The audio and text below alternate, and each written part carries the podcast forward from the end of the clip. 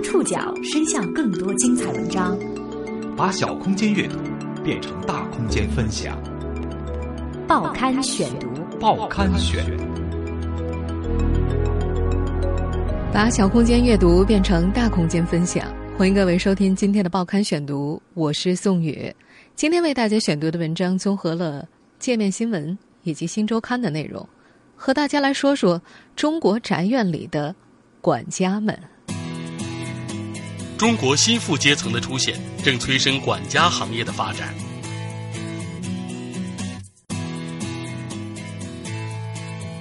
这个曾在中国绝迹的行业，已在部分一线城市初具雏形。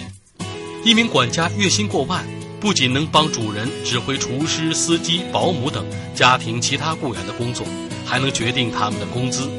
是哪些人每年花四五十万雇佣管家团队？管家行业的从业者又主要是哪些人员？他们又如何看待自己的工作？今天的报刊选读将通过两位管家行业从业者的经历，为您讲述中国宅院里的管家们。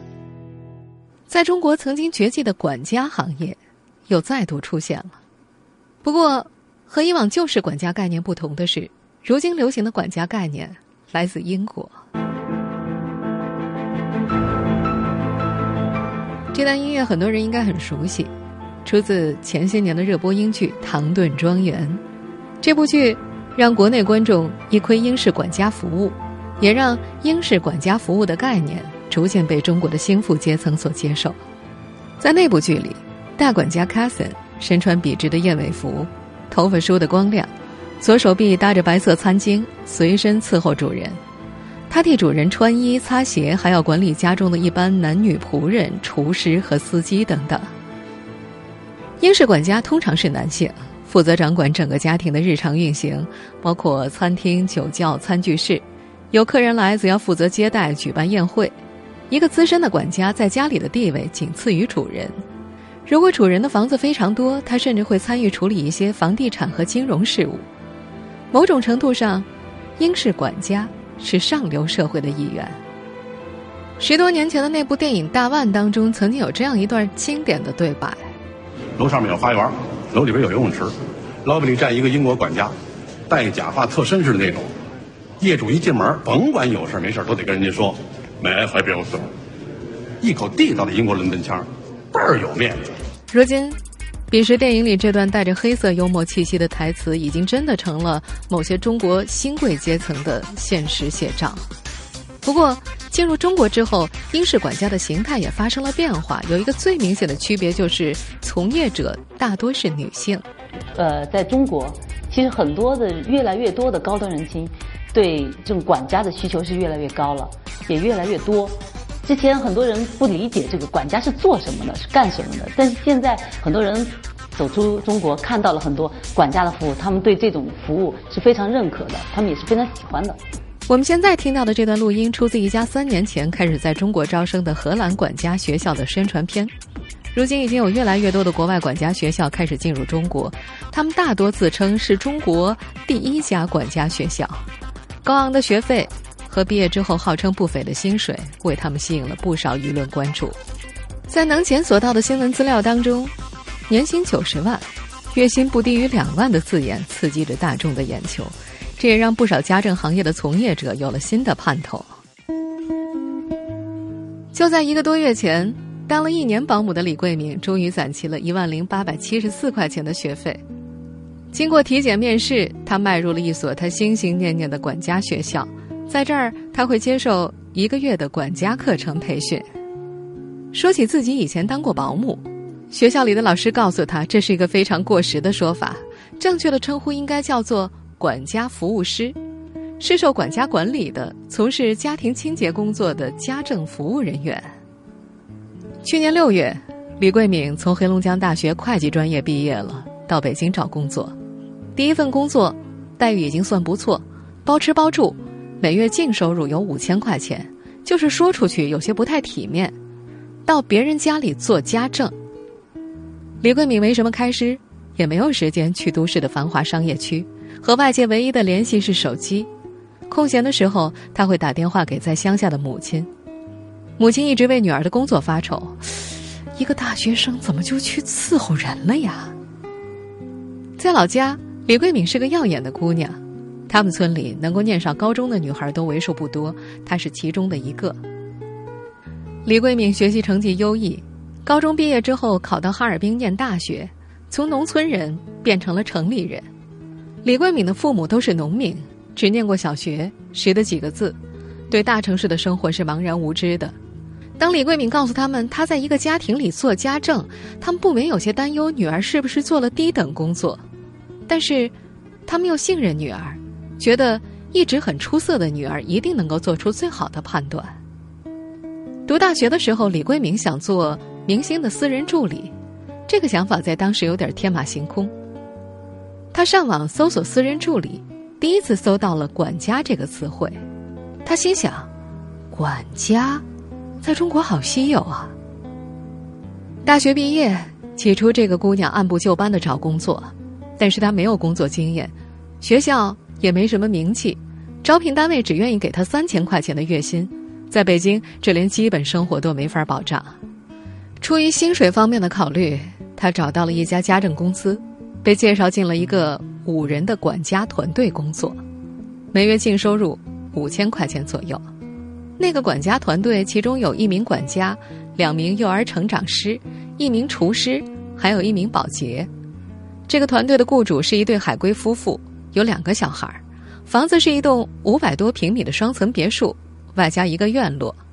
李桂敏就是那名保洁员。每天早上六点半，他换上工作制服，站在一层大厅等待管家分配工作。那个管家是一位三十岁出头的男子，做事有一套标准流程。每天他拿着一叠表格，仔细记录家庭情况：今天家里添置了哪些物品了？雇主从外面带回来哪些东西了？家里有哪些物件损坏了？需要添置什么了？用电量、用水量是多少？哪些衣物送到洗衣房去干洗了？有哪些衣物被洗坏了？还有院落里的绿植生长情况怎么样？雇主今天穿了哪件衣服出门，又带了哪些物品外出？李桂敏的工作安排也被列在表格上。一般来说，他的清洁工作分为简单清洁、日常清洁和彻底清洁。管家制定了相应的清洁计划，包括日计划、周计划和月计划。他从来不敢怠慢，因为管家的考核非常严苛，甚至连电视机后面凹槽和螺丝钉都会检查。刚去的时候。李桂敏不敢说话，每天说的话不超过十句，全部都是询问这个杯子应该放哪儿，该怎么放。后来他学会了礼仪，雇主回来，他站在门口迎接，恰当的露出微笑，然后帮雇主挂外套、沏茶、端茶，这些都是从管家那儿学来的。不过在那个管家团队里，界限始终是分明的，他是团队最底端的一层，没有资格直接和雇主说话，只有管家可以。雇主回来。管家向雇主汇报家里的情况，然后雇主向他征求意见，比方说饮食上有哪些注意的地方，过段时间想要出门旅行，行程怎么安排，甚至他们会聊起最近的时事政治。无论雇主抛出什么问题，这位管家总能优雅的接住，他微妙的拿捏着主人和仆人之间的落差感，把朋友和服务融为一体。在李桂敏看来。即便是五星级酒店的客房服务，也不能比那位管家做得更加得体了。所有的这些都令他心生仰慕。李桂敏一直在细心观察这位管家，暗暗留意他的言谈举止。那时，李桂敏和家里的厨师一起住在一楼，按照规矩，没有管家的许可，他是不能上二层走动的。而幼儿成长师一般和小孩子睡在一起，因此也比李桂敏住得好。从前，这个家庭还雇过菲佣。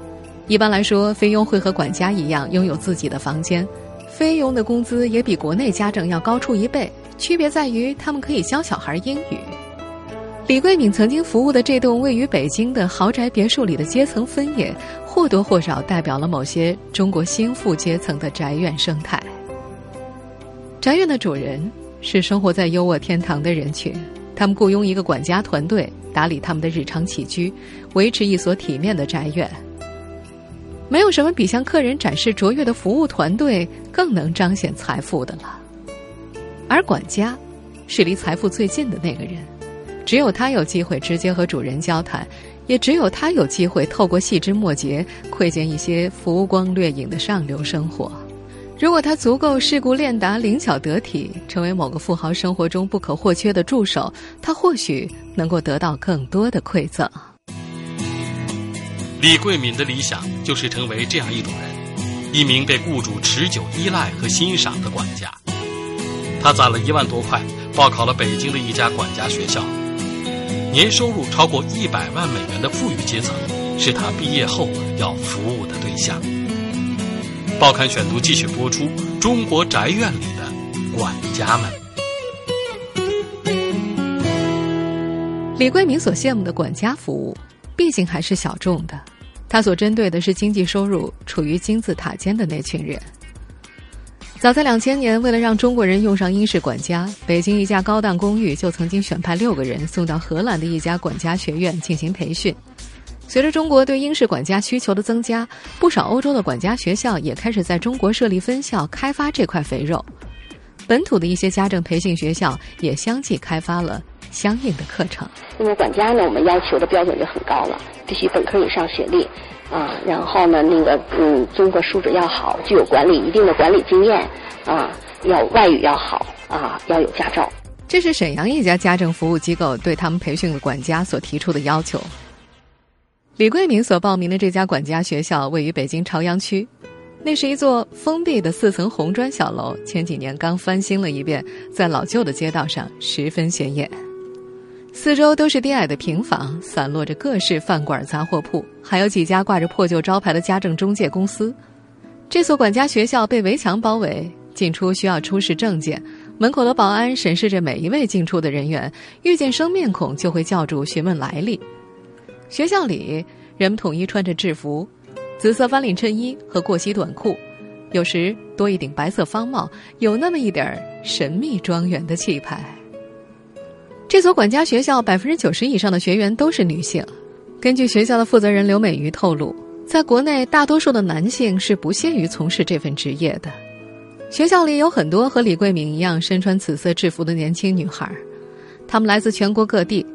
有的好像是第一次穿制服，帽子歪歪扭扭的套在头上，显得有些笨拙。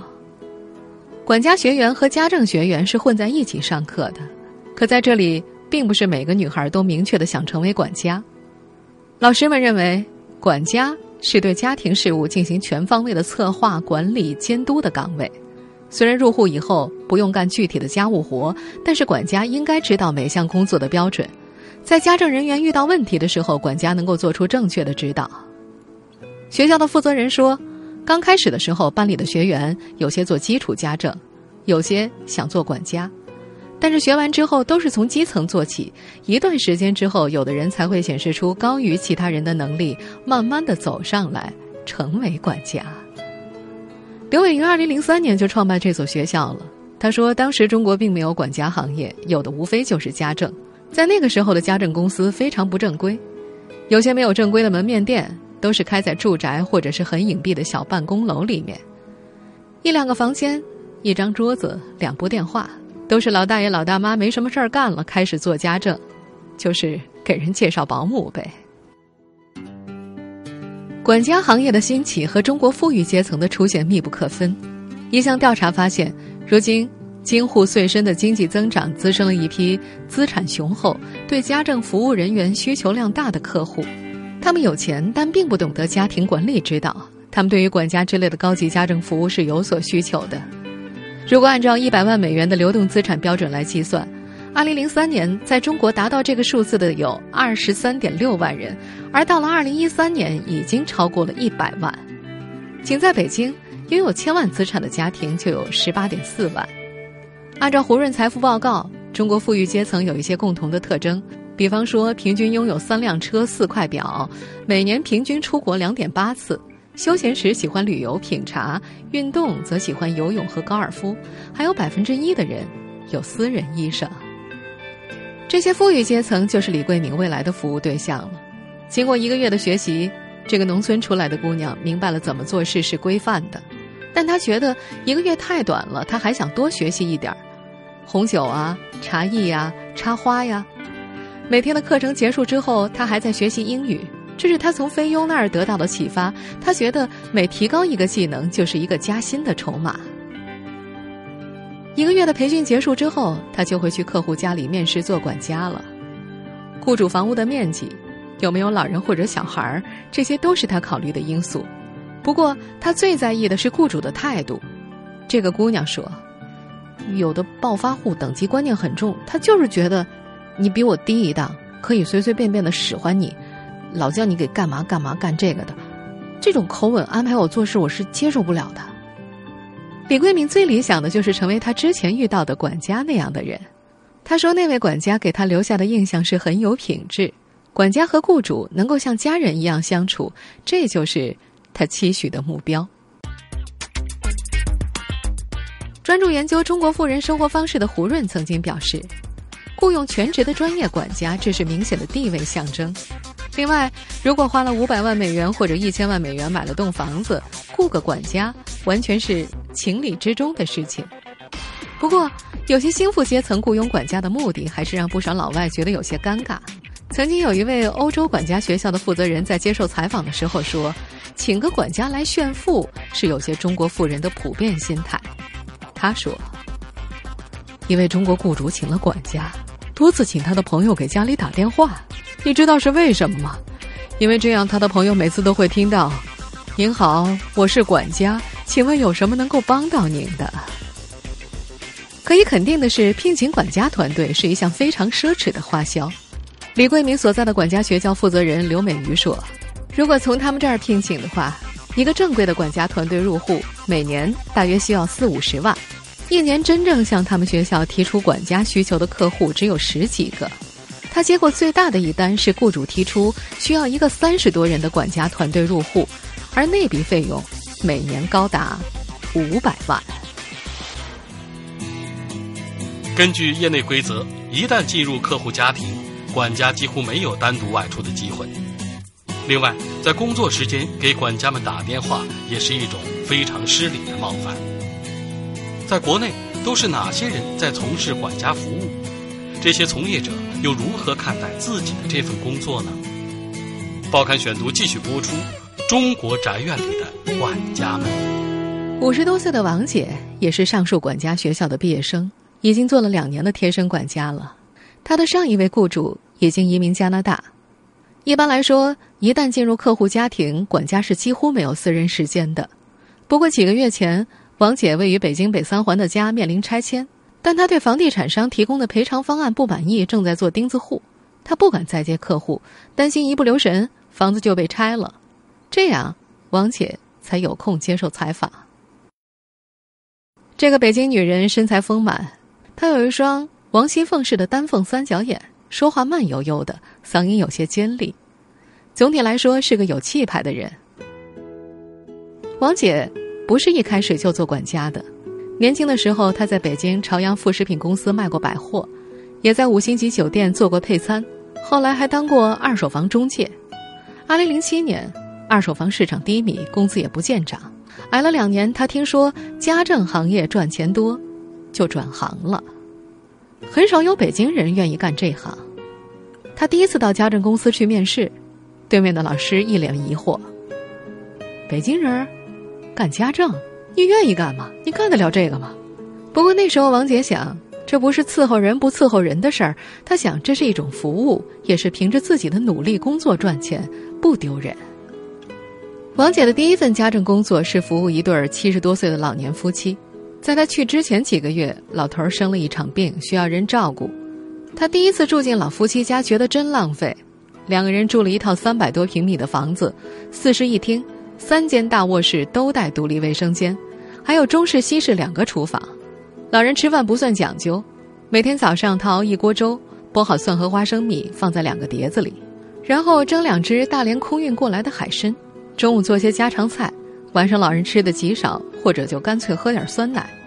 每天下午他开着家里的白色奔驰，带着老两口出门转两个小时，一天的工作就算完成了。每周车号的限行日就是他的休息日。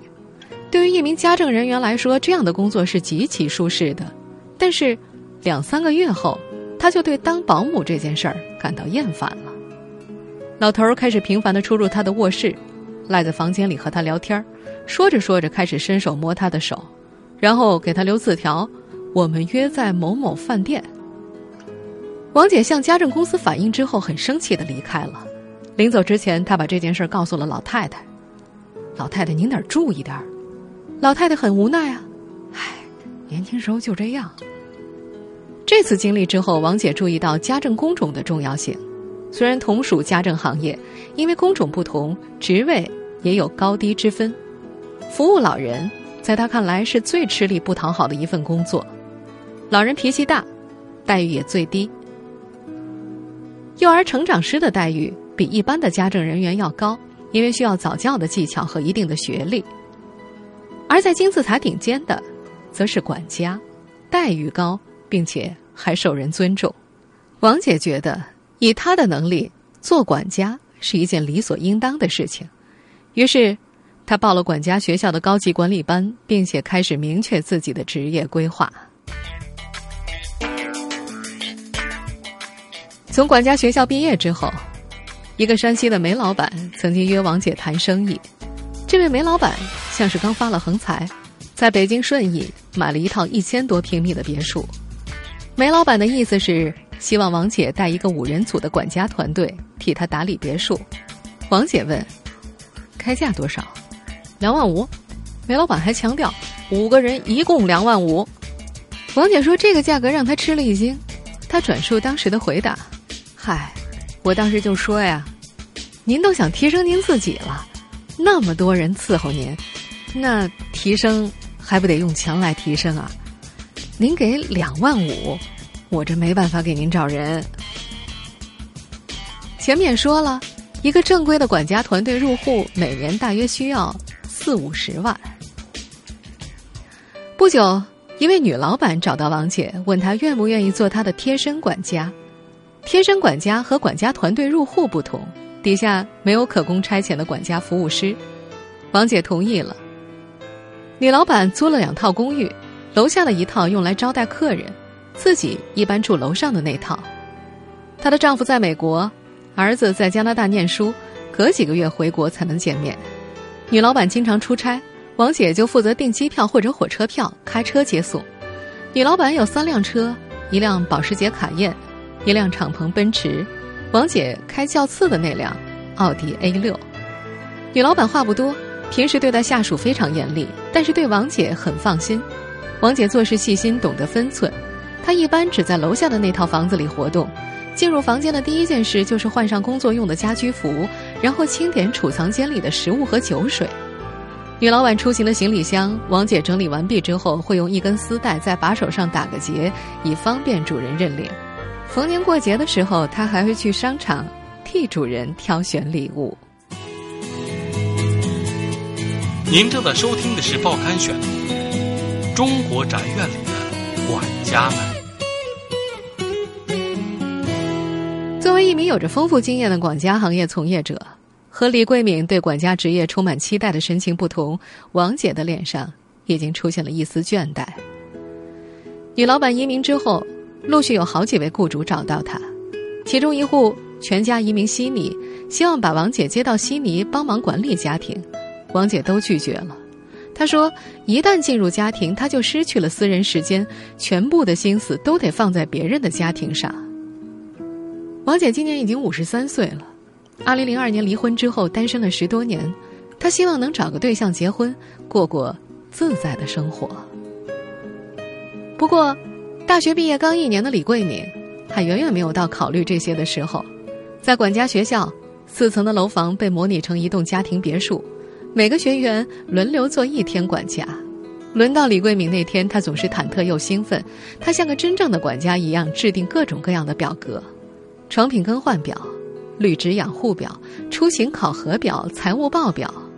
早上六点，她开始分配工作：哪几个人做饭？每层楼的卫生有哪几个人负责？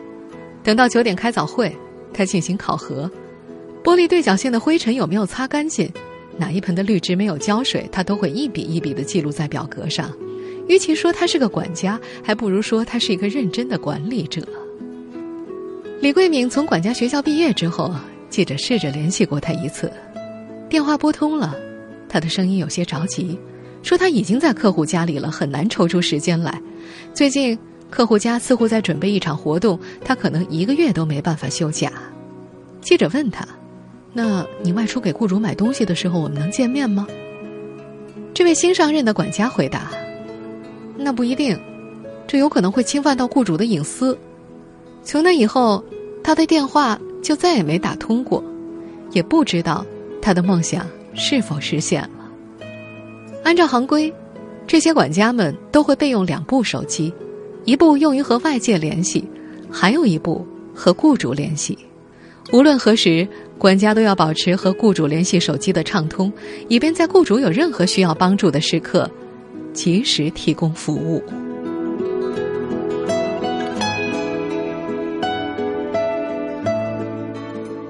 听众朋友，以上您收听的是《报刊选读》，中国宅院里的管家们，我是宋宇，感谢各位的收听。今天节目内容摘自《界面新闻》以及《新周刊》。收听节目复播，您可以关注《报刊选读》的公众微信号，我们的微信号码是《报刊选读》拼音全拼。下次节目时间再见。